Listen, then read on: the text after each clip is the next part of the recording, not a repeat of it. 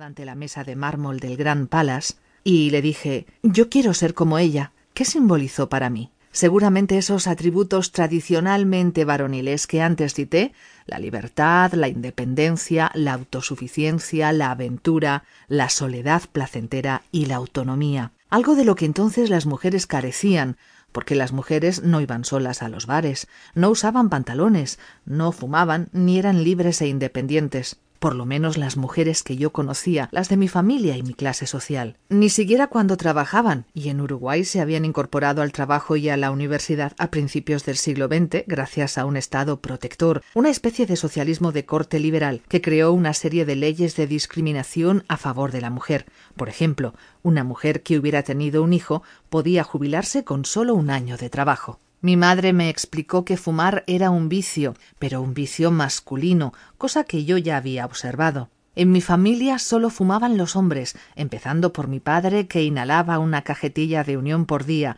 tabaco rubio de fabricación nacional. Medité largamente esa respuesta. Los vicios también eran patrimonio exclusivo de los hombres. Los hombres bebían, se emborrachaban, fumaban, soltaban tacos, jugaban. En Montevideo las carreras de caballos eran muy populares y se podía apostar en cualquier esquina.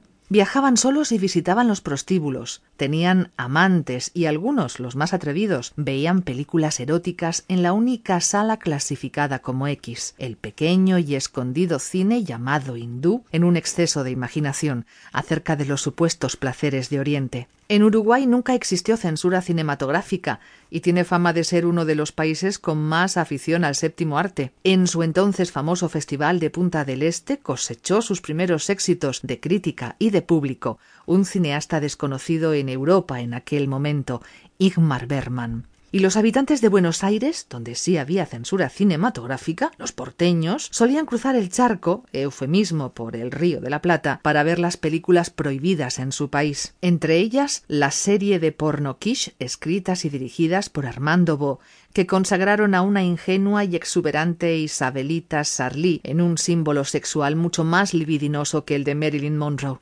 convertidas en iconos culturales de los amantes del cine quiche, alguna de esas películas del dúo Armando Bo y Isabelita Sarli, marido y mujer en la vida real, fue exhibida en España muy tardíamente, en 1990, en dudosas salas especiales, pero fuera de su época y de su contexto, solo suscitaron el interés de los cinéfilos más empedernidos. De modo que, como casi todas las cosas interesantes de la vida, treparse a los árboles, jugar al fútbol, leer, escribir, dirigir orquestas sinfónicas, pilotar aviones, conducir autos, jugar interminables partidas de truco, beber caña o whisky, ocupar la presidencia de la República o un asiento en la Cámara de Diputados o en el Senado, ser almirante de la Marina o capitán de barco. Fumar era una actividad, un vicio exclusivamente masculino. Me pregunté, no en alta voz, ya había aprendido a los diez años que la educación consistía en no preguntarle nunca a los adultos aquellas cosas que queríamos saber, porque la mayoría de las cosas que queríamos saber eran secretos, misterios, tabúes.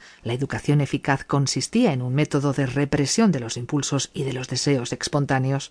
Si existían vicios femeninos. Repasé mentalmente la vida de mi madre. Era maestra y trabajaba en una escuela enseñando a leer, a escribir y a no preguntar cosas inconvenientes a niños y niñas de mi edad. Por suerte, los colegios públicos en Uruguay eran mixtos, de mis tías, de mis parientes mujeres, de mis vecinas, y llegué a la conclusión de que no existían vicios femeninos, salvo que pudiera considerarse como un vicio cierta tendencia a comer dulces y pasteles, preferentemente elaborados en casa, o que fuera un vicio mirar, ojear, complacer con los finos y delicados dibujos a plumilla del catálogo del London Paris, una suntuosa tienda al estilo de Harrods o Bloomingdale's, donde se podía comprar desde una aguja de coser de acero alemán hasta un colchón de genuina, verdadera lana uruguaya, trabajada, eso sí, por obreros ingleses, gracias a esos penosos acuerdos comerciales que favorecían siempre al imperio frente a la colonia. Los vicios, pues, parecían pertenecer todos al ámbito de lo viril, eran inaccesibles, pero tenían el secreto encanto de lo prohibido. No conocía entonces una de las leyes de la psicología.